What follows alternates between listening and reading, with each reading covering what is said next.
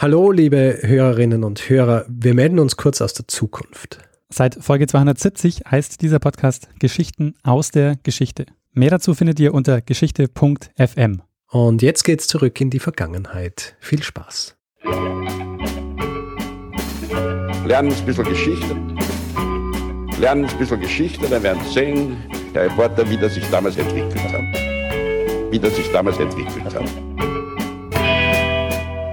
Hallo und herzlich willkommen bei Zeitsprung Geschichten aus der Geschichte. Mein Name ist Richard. Und mein Name ist Daniel. Ja, Daniel und ich, wir sind zwei Historiker, die Woche für Woche eine Geschichte aus der Geschichte erzählen. Äh, Wenn es geht, äh, Dinge, die man normalerweise nicht im Geschichtsunterricht gelernt hat. Ähm, und wenn es Dinge sind, die man schon im, Inter äh, im im Geschichtsunterricht gelernt hat, dann vielleicht Aspekte, die nicht so behandelt worden sind. Habe ich das gut zusammengefasst? Ja, hast du sehr gut zusammengefasst. Sehr gut. Ja, und ähm, wie es Usus ist, äh, sprechen wir jetzt auch noch kurz über die äh, Episode von voriger Woche. Weißt du noch, was das war, Daniel? Ja, und das war äh, ist ein gutes Beispiel dafür, was du jetzt gerade gesagt hast, so Themen, die man sonst nicht im Geschichtsunterricht ähm, behandelt. Du hast nämlich gesprochen über ein, ähm, ein Dampfschiff, nämlich die Arabia, Ja. Mhm. die gesunken ist im Mississippi, ist das richtig? Im Missouri, Ähm, sorry, ähm, ich habe es deshalb verwechselt, weil äh, wir hatten weil ja das, das Gespräch. Episodenbild ist. Äh, wir hatten ja das Gespräch über den längsten Fluss der USA und man denkt immer, das ist der Mississippi, aber genau. Ja, es ist der Missouri. Richtig, aber ja, erzähl jetzt nicht mehr drüber, weil es gibt ja Leute, die hören es nicht äh, der Reihe nach und sonst ist äh, vielleicht der Dingens weg. Weißt du, der Twist. Twist and Turn. Sehr gut. Ja, Ähm, eine Sache muss ich noch äh, sagen, denn ich bin hingewiesen worden äh, darauf äh, von äh, mehreren Personen, dass ich schludrig war in, ähm, in einem Teil äh, dieses Podcasts. Und zwar habe ich äh, gesagt, Daniel, du weißt doch, wer die Dampfmaschine erfunden hat. Und die Antwort war ähm, Watt. Aber es war in Wirklichkeit gar nicht Watt, sondern was er gemacht hat, er hat die Dampfmaschine weiterentwickelt. Erfunden hat es nicht. äh, und äh, wer hat es erfunden? Tja, das äh, sage ich dir jetzt nicht. Ja? Okay, weil das Denn wird ja eine hat- nächste Folge. Äh, Nein, es wird nicht die nächste Folge, aber bei uns äh, auf der Seite Mhm. in den Kommentaren zur, ähm, zur Episode hat jemand äh, recht ausführlich beschrieben, äh, was die Rolle von, von Watt war und äh, wer eigentlich die Dampfmaschine erfunden hat. Okay, sehr Also gut. wer's, wer, wer wissen will, warum ich schludrig war, beziehungsweise wie schludrig meine Meldung über den Erfinder der Dampfmaschine war, muss auf unsere Seite gehen und sich das durchlesen. Ähm, dann würde ich aber sagen, müssen wir auf jeden Fall der Person äh, noch danken, die sich da dann dazu geäußert hat, weil ähm, das freut uns natürlich sehr, wenn wir da Kommentare bekommen, die uns nicht nur berichtigen, sondern die, die, sich da auch Mühe geben, ähm, da was noch äh, was dazu beitragen. Äh, so ist es. Äh, die Person, die mir ein Mail diesbezüglich geschrieben hat, war Axel. Und auf unserer Seite hat sich ein Fan geäußert, das ist der Name, der angegeben worden ist. Und Fabian ist dann derjenige, der das genauer erklärt hat, wie das dann überhaupt ausschaut, mit wer es erfunden hat und was, äh, was Watt tatsächlich gemacht hat. Ja, vielen, vielen Dank für ähm, den Kommentar. Also wir freuen Ja, uns über alle, die ähm, beitragen hier, ähm, was das, äh, dieses, ähm, dieses Produkt besser zu machen.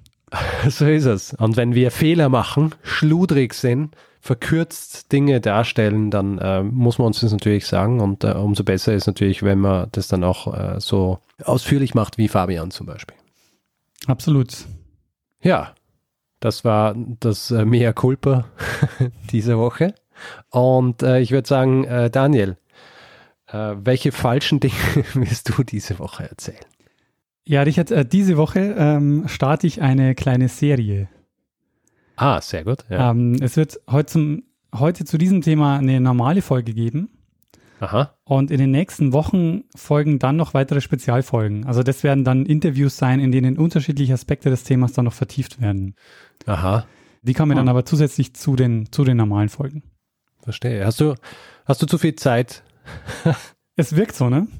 Aber ähm, du hast ja ganz am Anfang heute schon gesagt, äh, wir besprechen Themen, die man zwar manchmal schon im Geschichtsunterricht gehört hat, aber da, aber vielleicht so mit, mit aus einer anderen Perspektive oder irgendwie in einer, auf eine andere Verstehe. Art und Weise. Mhm. Und äh, heute geht es auch um so ein Thema. Es geht nämlich um eine Revolution. Und vielleicht hast du schon eine Ahnung, um welche Revolution sich meine kleine Miniserie drehen wird. Nein, woher auch? Ja, also es geht um die, ähm, es geht um die Novemberrevolution von 1918. Mhm. Das jährt sich jetzt zum hundertsten Mal und wird dementsprechend medial auch begleitet auf vielen Kanälen. Und wir richten uns ja eigentlich eher selten so nach Jahrestagen oder nach Jubiläen. Mhm, mh. Aber ich habe für diese Folge mal einen Aspekt rausgepickt, von dem ich denke, dass er ganz gut für einen Zeitsprung passt. Okay. Und wir werden uns heute mit den Ereignissen am 9. November in Berlin beschäftigen. Okay. Vor allen Dingen aber mit einem Ereignis, ähm, denn der 9. November war sehr ereignisreich. Da hat, ich weiß nicht, wie, wie fit du bist auch in der, äh, in der deutschen Geschichte, was so die Weimarer Republik betrifft und das, das Ende des Ersten Weltkriegs. Du mittel, mittelfit. Also, ich glaube, du kannst mir einiges erzählen drüber. Sehr gut. Ähm, dann werden wir heute mal so ein bisschen auch ähm, die Fakten gerade rücken und so die, den Grundstein legen dann für die anderen Folgen, die dann für diese kleine Serie noch folgen werden. Sehr gut. Also, am 9. November dankt nicht nur der Kaiser Wilhelm II. ab, sondern äh, in Berlin wird auch die Republik ausgerufen. Und zwar zweimal. Und wie wir im Laufe der Folge erfahren werden, würde ich eher sagen, an dem Tag wurde mindestens zweimal die Republik ausgerufen. Mhm nämlich von Philipp Scheidemann beim Reichstag und von Karl Liebknecht beim Berliner Schloss. Und beide Republikausrufungen spielen heute auch noch eine sehr wichtige Rolle in der Erinnerung an diese Revolution. Manchmal ist auch die Rede von, von der Schlacht der Balkone, weil Schloss und Reichstag liegen nicht so weit voneinander entfernt und ähm, ja, beide rufen eben aus zwei politischen Lagern heraus diese, die Republik aus. Ein großer Unterschied zum Habsburger Reich ist ja, dass der Kaiser Karl I. nicht abtankt, sondern sich am 11. November zurückzieht und dann später unter Protest in die Schweiz ausreist. Das ist äh, im, im, im, Deutschen Reich äh, wirklich anders. Also diesen Exkurs jetzt äh, zum Habsburger Reich, den verfolgen wir jetzt aber nicht weiter. Mhm. Äh, das wäre dann wahrscheinlich eher ein eigener Zeitsprung. Zunächst mal zur Vorgeschichte meiner Geschichte. Zu Beginn des Ersten Weltkriegs hält Wilhelm II. zwei Reden. Ähm, aus dem Berliner Schloss heraus wendet er sich ans Volk und diese beiden Reden, die er da hält, die sind sehr prägend für die nachfolgenden ähm, Jahre und ja, vielleicht kann man sogar sagen Jahrzehnte.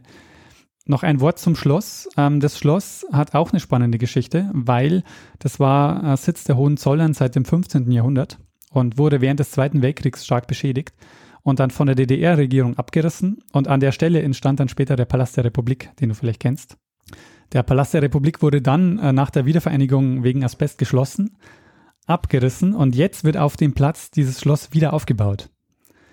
Ah. Und dieses wieder aufgebaute ähm, Schloss soll am 14. September 2019 erfolgen. Also nächstes Jahr äh, soll dann die Eröffnung des äh, Berliner Schlosses sein. Und ähm, wir befinden uns jetzt ähm, bei diesem Schloss und Wilhelm II. hält jetzt also zwei Reden zu Beginn des Ersten Weltkriegs, die als Balkonreden bekannt sind. Ähm, nämlich am 31. Juli 1914 ähm, spricht er vom Balkon des Rittersaals im zweiten Obergeschoss und am 1. August vom Fenster im ersten Obergeschoss an der gleichen Front Richtung Lustgarten, aber an einer anderen Stelle des Schlosses. Ähm, bei der ersten Rede geht es im Grunde darum, die Bevölkerung auf den Krieg einzuschwören, mit der Betonung, dass es sich jetzt um die Verteidigung des Deutschen Reichs geht, dass es jetzt um die Verteidigung des Deutschen Reichs geht und die zweite Rede wird in der Folge sehr wichtig, weil er da den sogenannten Burgfrieden einfordert. Das heißt, er sagt, wir müssen jetzt alle politischen Gegensätze überwinden. Parteien kenne ich nicht mehr, wir sind nur noch Deutsche und wir müssen zusammenhalten. Und dieses Einfordern des Burgfriedens, das ähm, funktioniert auch. Also dieses, äh, diese Taktik, die geht auf. Denn die SPD, die vorher noch eigentlich den Kriegskrediten nicht zustimmen wollte, stimmt jetzt im Parlament diesen Kriegskrediten zu und sogar einstimmig. In der Folgezeit organisiert sich allerdings dann in der SPD Widerstand gegen diese Zustimmung, unter anderem mit äh, Rosa Luxemburg, die äh, in der sogenannten Gruppe Internationale tätig war. Mhm. Und aus dieser Gruppe Internationale äh, bildet sich dann später der Spartakusbund heraus. Und äh, diese Gruppe war, war, die innerparteiliche Opposition gegen äh, diese SPD-Politik des Burgfriedens. Ähm, Im Dezember dann 1914 zum Beispiel stimmte Karl Liebknecht als einziger SPD-Abgeordneter äh, gegen weitere Kriegskredite. Äh, und er sagt eben, nee, es handelt sich hier nicht um einen Verteidigungskrieg, wie uns äh, der Kaiser erzählt, sondern ähm, es handelt sich hier um einen Präventivkrieg. Und deshalb äh, will er eben die Kriegskredite nicht bewilligen. Diese Haltung führt dazu, dass Liebknecht 1916 ähm, aus der SPD-Fraktion ausgeschlossen wird. Und Rosa Luxemburg und Karl Liebknecht, die werden jetzt die beiden großen Symbolfiguren dieser Antikriegsbewegung. Ähm, Liebknecht wird dann allerdings Ende Juni 1916 verhaftet. Wir springen jetzt zum Ende des Kriegs 1918 und werden uns jetzt ein bisschen mit Quellen beschäftigen. Ähm, interessant zum Beispiel ist an der Stelle, dass im Januar 1918 der Kaiser für einen Sprachforscher, den Wilhelm Dögen, eine dieser Reden, die er im August 1914 gehalten hat, von der ich jetzt gerade schon gesprochen habe, nochmal nachspricht. Es gibt dann erstmal eine Reihe von Probeaufnahmen, äh, ehe dann eine akzeptable Aufnahme produziert äh, werden konnte. Und ähm, er spricht also das, was er 1914 ähm, proklamiert hat, nochmal ein 1918, um es quasi auch auf Band zu haben. Und wir hören an der Stelle mal äh, ein bisschen kurz in diese, in diese Rede rein, die Kaiser Wilhelm II. Ah. da hält. Mhm. Das deutsche Volk. Seit der Reichsgründung ist es durch 43 Jahre mein und meiner Vorfahren heißes Vergnügen gewesen. Der Welt den Frieden zu erhalten und in Frieden unsere kraftvolle Entwicklung zu fördern. Aber die Gegner neiden uns den Erfolg unserer Arbeit. Es muss denn das Schwert nun entscheiden. Mitten im Frieden überfällt uns der Feind. Darum auf zu den Waffen jedes Schwanken, jedes Zögern der Verrat am Vaterlande. Um Sein oder Nichtsein unseres Reiches handelt es sich, dass unsere Väter sich neu gründeten. Um Sein oder Nichtsein deutscher Macht und deutschen Wesens. Also absurd, sich vorzustellen, dass er die Rede von 1914 äh, jetzt so 1918 eingesprochen hat. Mhm. Ähm, man hört nochmal diese Verteidigungsrhetorik raus, die er da ähm, proklamiert, die, die äh, von der er da spricht. Also, dass es sozusagen ähm, mitten im Frieden herein ist, man quasi gezwungen, ist, sich jetzt zu verteidigen. Es wirkt vor allem auch deshalb so absurd, weil er 1918, als er diese Rede hält, ähm, war es eine ganz andere Situation als 1914. Also er selbst hatte zu dem Zeitpunkt ähm, faktisch die Macht an die OHL, also die oberste Heeresleitung, abgegeben. Ähm, der Krieg dauerte schon vier Jahre und es zeichnet sich, hat sich auch langsam abgezeichnet, dass er für, für das Deutsche Reich auch nicht mehr zu gewinnen war. Und trotzdem ähm, sozusagen versucht er nochmal so äh, mit, mit dem gleichen Pathos äh, von 1914 diese Rede nochmal einzusprechen. Also nochmal so ein Beispiel, wie quasi auch Quellen erzeugt werden, die dann später auch so wirkmächtig werden und bleiben. Naja. Ja, also die ähm, oberste Heeresleitung, die will dann im September 1918 Waffenstillstandsverhandlungen aufnehmen, weil klar ist, dass die Front nicht mehr lange äh, gehalten werden kann. Und die OHL, die fordert dann Ende September die Reichsregierung dazu auf, ein Friedensangebot zu machen. Und der äh, Kanzler zum damaligen Zeitpunkt, Prinz Max von Baden, der ähm, wird Anfang Oktober Reichskanzler und preußischer Ministerpräsident und er beginnt dann Verhandlungsgespräche. Aber der US-Präsident ähm, Wilson, der ähm, sagt dann, ja, wir verhandeln gern mit euch, aber wir haben zwei Forderungen. Nämlich, wir fordern, dass der Kaiser abdankt und wir fordern eine, Parlamentaris äh, eine Parlamentarisierung. Und dann können wir, äh, ähm, dann können wir quasi in Friedensverhandlungen eintreten. Und jetzt kommen wir zurück zu Karl Liebknecht, weil ähm, diese, ähm, diese Auseinandersetzung äh, hat nämlich Folgen für ihn, denn es folgen jetzt die sogenannten Oktoberreformen. Das war eine Verfassungsreform, die die Macht des Parlaments gestärkt hat. Also im Grunde führte das zu sowas wie einer parlamentarischen Monarchie. Also die Idee war es, die Monarchie zu retten, aber trotzdem auf die Forderungen der Alliierten einzugehen. Und im Zuge dieser Oktoberreformen wird dann Karl Liebknecht begnadigt, weil es zu einer Amnestie kommt und er kommt frei, nämlich am 23. Oktober 1918. Und Karl Liebknecht ist inzwischen die große Symbolfigur des Widerstands. Ähm, und er war jetzt eben zwei Jahre in Haft und ähm, ist jetzt sozusagen die Figur, an der sich auch die Revolution so ein bisschen aufhängt. Mhm. Äh, er ist übrigens auch ähm, kein Unbekannter, auch vorher schon gewesen. Er ist ähm, nämlich der Sohn eines SPD-Mitbegründers. Also Wilhelm Liebknecht, sein Vater, hat die SPD mit, mitgegründet. Mhm. Ähm, ich weiß nicht, ob du weißt, wie die, wie die Revolution ähm, sich, äh, ja, wie die, wie die abläuft. Ähm, Nein. Wie, wie es zustande mir. kommt. Ähm, die äh, Revolution beginnt äh, im Anfang November äh, in Kiel, nämlich mit dem sogenannten Kieler Matrosenaufstand. Von da breitet sich dann die Revolution im ganzen Reich aus. Ähm, es wird aber zu den Matrosenaufständen eine Spezialfolge geben, deshalb werde ich hier jetzt nicht genauer darauf eingehen. Okay. Ähm, am 3. und 4. Äh, November geht, geht es los in Kiel. Im Grunde geht es darum, dass die Flotte nochmal auslaufen soll, um quasi so die eine äh, ne, ne Entscheidungsschlacht äh, zu führen und die, äh, die Matrosen sich wehren, ähm, in, sinnlos äh, in diese Schlacht zu ziehen, wo sie wissen einfach, sie, sie werden da ihr Leben verlieren. Mhm. Ähm, von da aus verbreitet sich quasi, ähm, verbreitet sich dann die Revolution, weil die Matrosen auch, ähm, die bilden dann eben Soldaten äh, und, und Arbeiterräte und ähm, verteilen sich auch über das Reich, also über die Eisenbahn fahren die quasi in die Städte und, und bringen die Revolution in, in andere Städte. Am 5. und 6. November beginnt dann die Revolution in Hamburg. Und wie du dir vielleicht denken kannst, wird es auch dazu eine Folge geben. Mhm. Und am 7., 8. November, also nochmal äh, einen Tag später, wird in München der Freistaat Bayern ausgerufen. Und ich will auch da nicht zu viel verraten, weil auch da wird es eine Spezialfolge geben.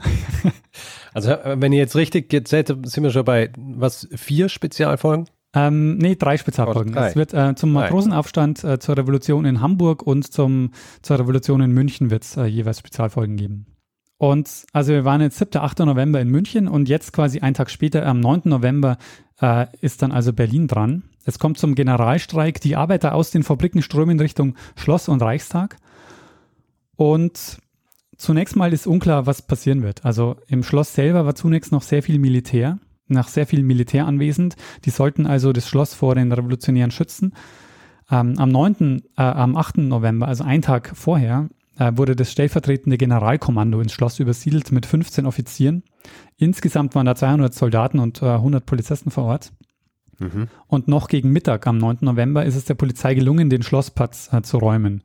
Aber spätestens dann mit der Bekanntgabe, dass der Kaiser abdankt, kommt da kein Widerstand mehr, die Blockaden werden aufgelassen und viele Soldaten laufen dann auch äh, über zu den Revolutionären. Mhm. Ähm, mittags so gegen 13.30 Uhr ähm, heißt es so, in, in manchen Quellen stand dann so fest, dass der, äh, stand dann der Sieg der friedlichen Revolution fest. Ähm, da kommt dann der Befehl von General von Linsingen, dem Berliner vom Berliner Oberkommando, der gibt dann den Befehl, dass die Truppen ähm, keinen Gebrauch von Schusswaffen machen sollen, auch nicht bei Verteidigung von Gebäuden. Und das ist dann der Moment, wo dann auch die Schlosswache ihr, ihre Posten verlässt und nur noch ganz wenige Hofbeamte und ähm, der Kastellan äh, im, im Gebäude bleiben, im Schloss bleiben. In der Folge tritt dann die SPD aus der Regierung aus. Prinz Max von Baden äh, verkündet die Abdankung des Kaisers und tritt dann selbst zurück und überträgt dann an Friedrich Ebert äh, das Amt des Reichskanzlers. Und Friedrich Ebert ist eben äh, auch von der SPD. Also die SPD übernimmt dann äh, die, ähm, die Macht. Ähm, offiziell dankt dann der Kaiser erst am 28. November ab. Ähm, es kommt aber jetzt, und das ist jetzt quasi der, der, äh, der entscheidende Punkt. Ähm, jetzt bin ich mit der Vorgeschichte fertig. Jetzt kommt der Moment am 9. November in Berlin. Jetzt kommt es zur Ausrufung der Republik, nämlich ähm, zum einen durch Philipp Scheidemann von der SPD ähm, und durch Karl Liebknecht. Ähm, Philipp Scheidemann von der SPD ruft also beim Reichstag die Republik aus. Das war so gegen 14 Uhr. Und auch Scheidemann hat seine Rede nachgestellt. Nämlich in den 1920er Jahren hat er den Text noch einmal eingesprochen. Und das ist jetzt so eine Geschichte, die auch aus Sicht der Quellenkritik wahnsinnig spannend ist, denn also Quellenkritik ähm, heißt, dass im Grunde aus einer geschichtswissenschaftlichen Sicht sich die Entstehungsbedingungen, die Kontexte und so die Echtheit von so einer Quelle nochmal genau anzuschauen. Und hier fällt auf, dass es, äh, dass es unterschiedliche Versionen dieser Rede gibt, die überliefert sind. Äh, interessant ist, dass man lange Zeit gedacht hat, dass der Text, den Scheidemann überliefert hat, dass das der authentische Text war. Ähm, 1968 kam aber ein Historiker zu dem Urteil, dass Scheidemann, ähm, wie, er, äh, wie er geschrieben hat, Zitat, eine selbstverfasste Fälschung seiner Rede überliefert hat. Und wir hören auch hier mal rein in die Republikausrufung Scheidemanns, wie er sie jetzt also Jahre später eingesprochen hat. Arbeiter und Soldaten, seid euch der geschichtlichen Bedeutung dieses Tages bewusst. Unerhörtes ist geschehen.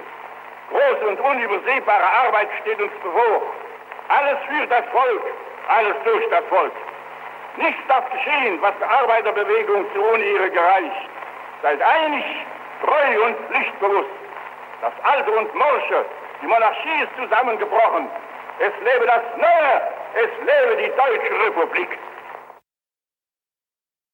So, also ähm, das war jetzt äh, Philipp Scheidemann äh, von der SPD, ähm, der also die Republik ausruft.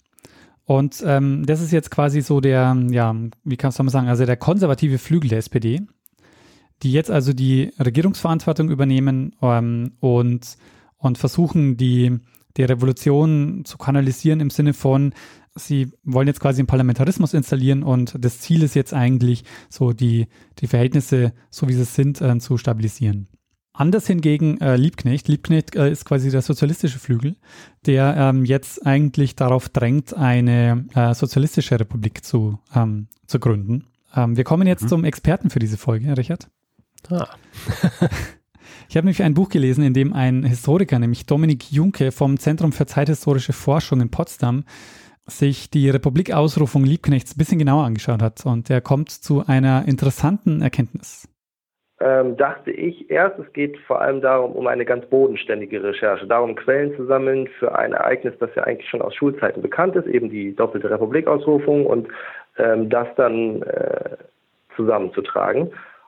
Und das Interessante, was sich für mich dann ergeben hat, ist, dass eigentlich diese äh, historischen Beweise so gar nicht da sind, dass man gar nicht sagen kann, ähm, wie hat diese Ausrufung äh, und wo hat sie stattgefunden. Ähm, diese, es gibt keine fotografischen Beweise, es gibt die Zeitungsartikel, es gibt aber alles nur nachträgliche Schilderungen, Änderungen und Überschreibungen. So ist dann eben diese Geschichte über den Mythos entstanden, der, der viel Material zusammenbringt und viele Menschen zu Wort kommen lässt, aber eben also ehrlich muss ich sein, auch viele Fragen, Fragezeichen äh, offen lässt. Ähm, das Buch, das er geschrieben hat, gemeinsam mit Judith äh, Prokaski und Martin Sabro, ähm, heißt dann dementsprechend auch Mythos der Revolution. Mhm. Äh, weil diese Ereignisse, die da jetzt passieren, in der Rückschau einfach wahnsinnig überhöht wurden und so zu den äh, Ereignissen stilisiert äh, wurden, ähm, die dann so in, in, in, der, in der Rückschau quasi so diese Ereignisse geprägt haben. Aber schauen wir uns das vielleicht noch mal ein bisschen, ähm, bisschen genauer an. Also Liebknecht, ähm, der, so viel wir wissen, kommt gegen 16, 16.30 Uhr am Schloss an. Wie wir gerade schon äh, gehört haben, vorhin um 14 Uhr ungefähr hat äh, Philipp Scheidemann, die SPD, äh, die, die Republik ausgerufen.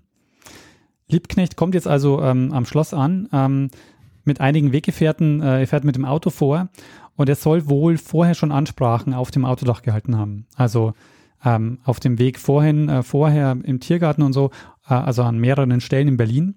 Und auch jetzt ähm, steigt er laut äh, Bericht der Vossischen Zeitung, ähm, steigt er aufs Dach und sagt, in dieser Stunde proklamieren wir die freie sozialistische Republik Deutschlands.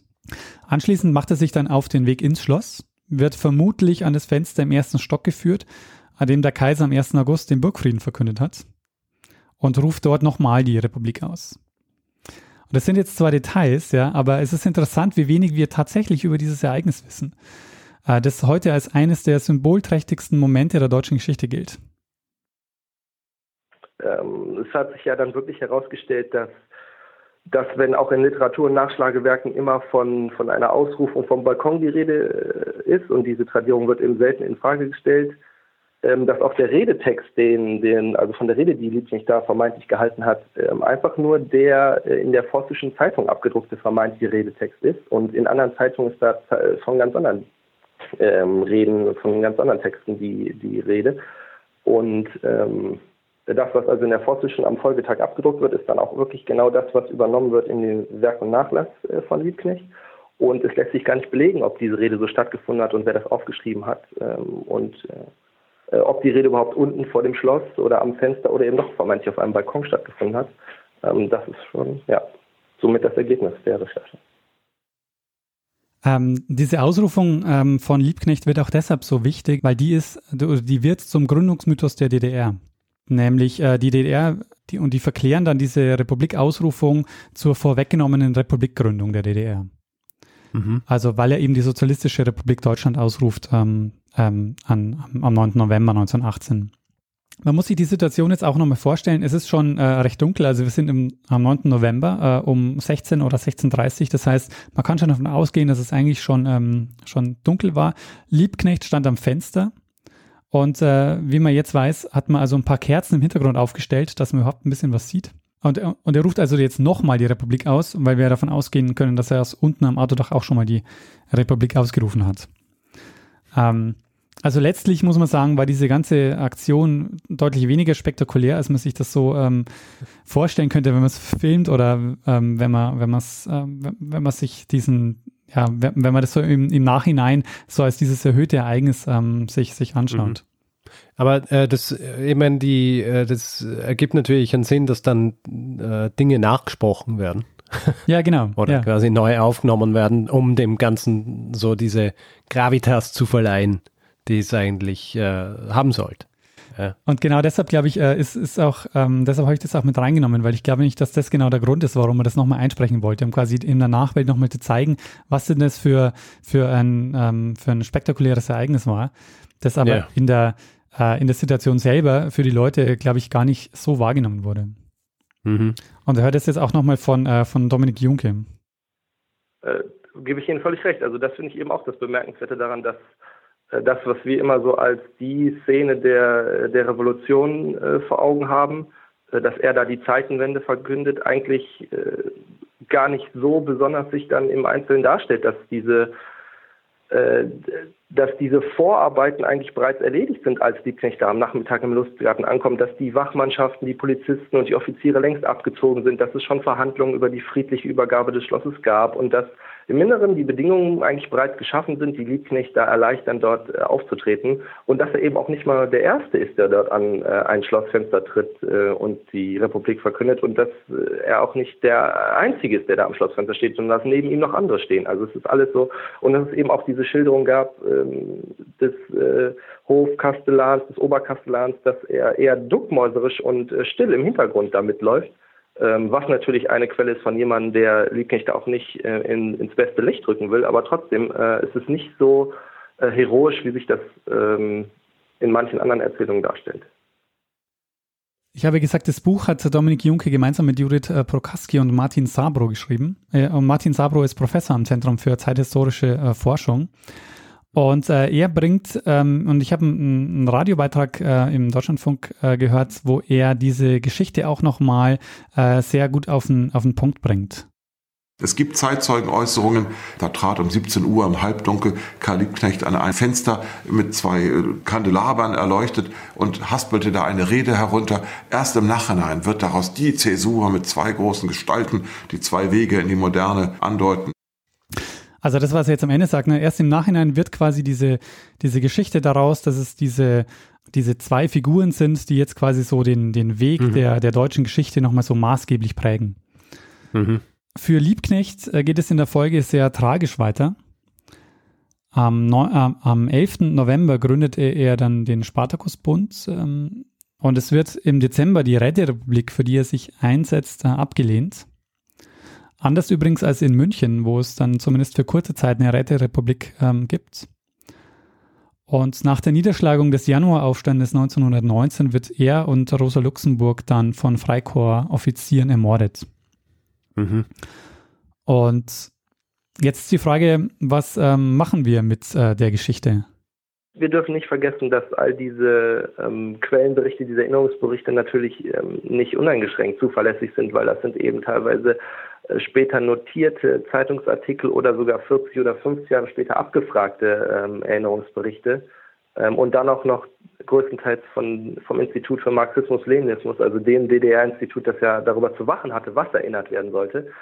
Also ich glaube, es ist ähm, schwierig zu sagen, wer da was organisiert hat. Und das Spannende ist ja, diese Berichte eben nicht nur nebeneinander zu stellen und dann danach auszuwählen, was passt jetzt in eine chronologisch-logische Erzählung, ähm, sondern das eben auch, und ich hoffe, das gelingt mir, das so in der diametralen Widersprüchlichkeit einfach so stehen zu lassen und miteinander zu konfrontieren. Und dann entsteht vielleicht durch diese Widersprüchlichkeit äh, beim Lesenden ein Verständnis dafür, wie auch an dem Tag um die Deutungshoheit gerungen wurde, äh, was für ein Chaos und was für ein Konflikt an diesem Tag war. Ähm, ja.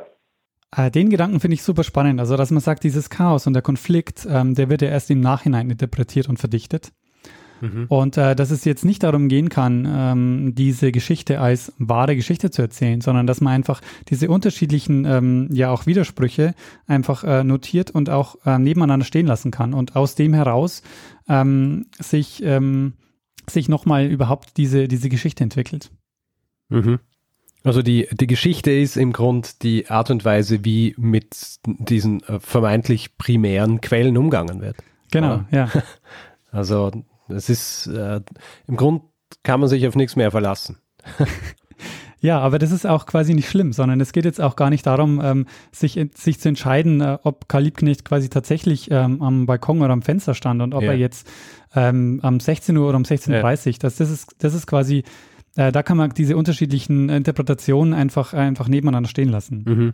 Das liegt ähm, vor allen Dingen daran, dass man im Nachhinein einfach ähm, versucht hat, äh, diese diese Geschichte zu deuten oder man, man hat also versucht quasi eine, eine, Erzählung draus zu machen und, und die Erzählung hat halt sehr gut funktioniert, indem man einfach dieses, dieses Gegensatzpaar hatte, dass zwei Menschen den, die Republik ausrufen und dieser Kampf quasi mhm. ähm, demokratische oder parlamentarische Republik und sozialistische Republik, diesen Kampf konnte man quasi ein bisschen auch verbildlichen über diesen, diesen Kampf der Balkone.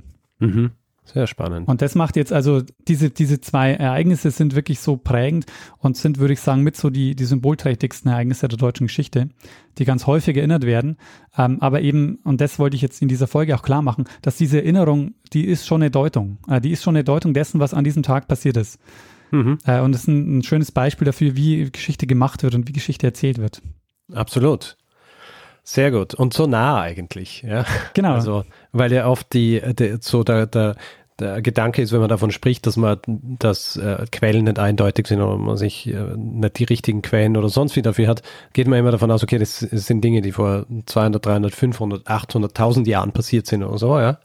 Aber was eigentlich das vor 100 Jahren passiert ist, wo die Möglichkeiten der, der, der, der, der Archivierung und der, des, der Notierung solcher Dinge eigentlich da waren, in Wirklichkeit auch das war, was es dann schwierig macht, es richtig zu interpretieren. Genau, ja. Und, und, und dann natürlich, wenn man sich vorstellt, dass dann der, der Wunsch bestand, so das einfach noch ein, nachher nochmal aufzunehmen. Ne? So, ähm, man hätte einfach damals schon gern so ein Smartphone gehabt und, äh, und, das, und ja. das mitgefilmt. Ja. und wenn man sich auch vorstellt, ne, also ich meine, ähm, du musst ja mal so Bilder von, von einem Schloss oder so, man kennt ja auch andere Balkonszenen. Wie viel hat ja. man denn tatsächlich mitbekommen, wenn der ähm, ja, Im, im Nachts da auf diesem Fenster steht und irgendwas rausruft? Ja, außerdem die, die Frage ist ja, wie viel äh, weiß man darüber Bescheid, wie, wie groß das Publikum war? Ähm, ne, ich denke, der, der, der Schlossplatz, der stand wohl schon voller Leute. Mhm. Also es gibt schon Leute, äh, es gibt schon Fotos auch von diesem Tag und da ist der Schlossplatz schon sehr voll. Äh, lustig, was du, äh, weil du vorhin gesagt hast, dass äh, wahrscheinlich auch einfach Kerzen hinter ihn gestellt worden sind, als er so im Fenster gestanden ist. Das würde bedeuten, dass man ihn nicht einmal richtig gesehen hat, sondern nur seine, seine, seine Silhouette. Genau, ja. Oder? Genau. ja, ja. Ich meine, äh, gibt dem Ganzen natürlich äh, eine gewisse Atmosphäre, ja, aber äh, um wirklich zu bezeugen, dass er derjenige ist, der da steht, äh, dazu reicht es natürlich nicht. Aber es gibt eben auch Berichte von, äh, von Leuten, die sagen, sie waren vorher schon am, am Fenster gestanden und haben auch mhm. äh, eine Rede gehalten. Und ähm, die Vermutung liegt so ein bisschen nahe, dass der, dass der Kastellar, der da noch drin war, die Leute einfach immer zu diesem äh, Fenster geführt hat, ähm, weil er halt gedacht ja. hat, ja, der Kaiser hat auch seine Reden gehalten, dann führe ich die halt auch dahin. Verstehe. Ja, sehr gut. Eine äh, kurze Geschichte noch zu, ähm, yeah. äh, zu Liebknecht und der und der Anknüpfung dann äh, und, und der Sache mit der DDR. Denn ähm, ich habe gesagt, dass, dass, diese, dass diese Ausrufung durch Liebknecht so zum Anknüpfungspunkt wurde für den Gründungsmythos der DDR. Mhm. Und als das Stadtschloss, also das wurde dann 1950 gesprengt, ähm, nachdem es im, während des Zweiten Weltkriegs ähm, stark zerstört wurde. Und man hat aber versucht, diese beiden Portale, also diese beiden Portale, ähm, mhm. wo diese Reden gehalten wurde, die ähm, sollten erhalten werden. Mhm. Das gelang aber nur mit einem dieser Portale, nämlich äh, das sogenannte Portal 4. Und das wurde dann zum äh, sogenannten Karl-Liebknecht-Portal. Und als man dann äh, das Staatsratsgebäude gebaut hat, ähm, 1964 wurde das fertiggestellt am Marx-Engels-Platz, das ist der heutige Schlossplatz. Ähm, mhm. Da hat man dann das Karl-Liebknecht-Portal mit eingebaut. Also das, ähm, das Staatsratsgebäude, das steht heute noch und da kann man also auch noch dieses Portal sich anschauen. Das ist also die Stelle, an der Karl Liebknecht dann ähm, die Republik ausgerufen hat. Ähm, genau, und äh, das, das Lustige ist, oder die, die, äh, die schöne Situation wird sich ab, nächstes, äh, ab nächstem Jahr ergeben, dass nämlich dann ähm, dieses Portal ja besteht ähm, am Schlossplatz und am Schlossplatz aber auch die, ähm, das Schloss neu aufgebaut wird, wo das Portal ja dann nochmal entsteht. Das heißt, ähm, dadurch, wo, dadurch, dass das Schloss wieder aufgebaut wird, wird das Portal jetzt also, wird es bald zweimal geben in unmittelbarer Nachbarschaft. Sehr gut, das äh, passt aber äh, eigentlich äh, äh, sinngemäß in diese Geschichte. Genau, ja. Also, dass du, ähm, dass du doppelte Ausgaben von, von, äh, von der gleichen Sache hast eigentlich. Genau, ja. Und jetzt äh, bin ich am Ende, Richard, äh, mit meiner Geschichte Sehr über gut. die äh, Republikausrufung 1919. Sehr gut. Und 18. ähm, wann, wann kommen die, wann kommen die Zusatz-Spezialfolgen dazu?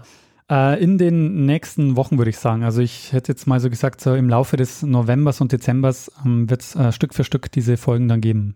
Ja, spannende Geschichte. Also ähm, die, weißt du, ich bin ja auch immer ein Fan von, äh, was, wie, wie entsteht Geschichte und äh, das ist, wenn man auch nicht müde, irgendwie äh, immer wieder mal zu betonen in Episoden, wie das ausschaut mit Quellen.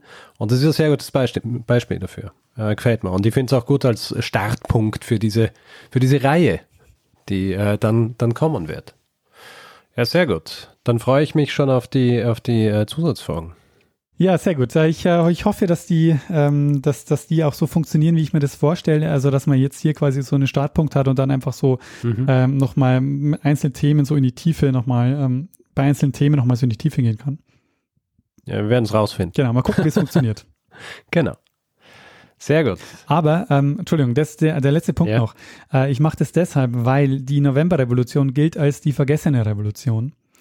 Und Mhm. ich denke, man sollte mehr über diese Revolution sprechen, weil die einfach so, ja, äh, der Startpunkt quasi auch der, ähm, der, der demokratischen Tradition auch eben in Deutschland ist.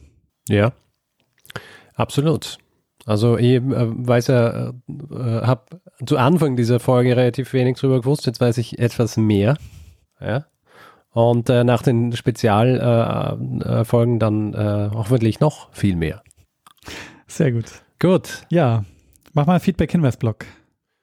passt, machen wir Feedback-Hinweis-Blog. Ähm, wer Feedback geben will zu dieser Episode oder auch anderen, kann das entweder auf unserer Website machen, zeitsprung.fm oder per E-Mail feedback.zeitsprung.fm. Auf Twitter sind wir auch, twitter.com slash zeitsprungfm. Persönlich sind wir auch dort, ich jetzt Stormgrass Daniel at Messner und auf Facebook auch, facebook.com slash zeitsprung.fm. Und wer uns reviewen will, Sterne vergeben, was immer wieder ähm, gern gesehen wird von uns, weil es unsere Sichtbarkeit erhöht und wir uns einfach freuen, Feedback zu lesen, äh, kann das auf iTunes machen oder auf panoptikum.io. Ja, und dann gibt es die Möglichkeit, uns auch finanziell zu unterstützen. Wir freuen uns, wenn ihr uns ein bisschen was in den Hut werft, um uns hier zu, ähm, ja, um uns, um uns hier zu helfen, äh, jede Woche eine Geschichte zu erzählen. Wir haben auf der Webseite alle Möglichkeiten aufgelistet, die ihr habt, äh, um uns ein bisschen was zukommen zu lassen. Und wir freuen uns über ähm, ja, jede kleine äh, Spende, die uns erreicht. Und äh, wir bedanken uns in dieser Woche bei Nancy, Patrick, Andreas, Matthias, Philipp, Frank, Dominik, David, Dirk und Katrin. Vielen, vielen Dank für eure Unterstützung. Ja, vielen herzlichen Dank. Ja, Richard, und ähm, wie enden nochmal unsere Episoden immer? Unsere Episoden enden immer ähm, mit einer Person, die das letzte Wort hat. Du meinst Bruno Kreisky.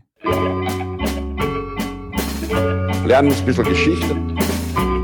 Lernen ein bisschen Geschichte, dann werden Sie sehen, der Reporter, wie das sich damals entwickelt hat. Wie das sich damals entwickelt hat. So, Richard, Punktlandung. Ah, fantastisch. Ich glaube, die Pizza ist schon früher gekommen, Ah, shit. aber macht nichts. Es ist echt äh, eine, eine richtige Punktlandung. Sehr gut. Balkon reden, äh, die heißt Balkon. Heißt es Balkon? Balkon? Balkon. Balkon. Balkon, fuck. ähm,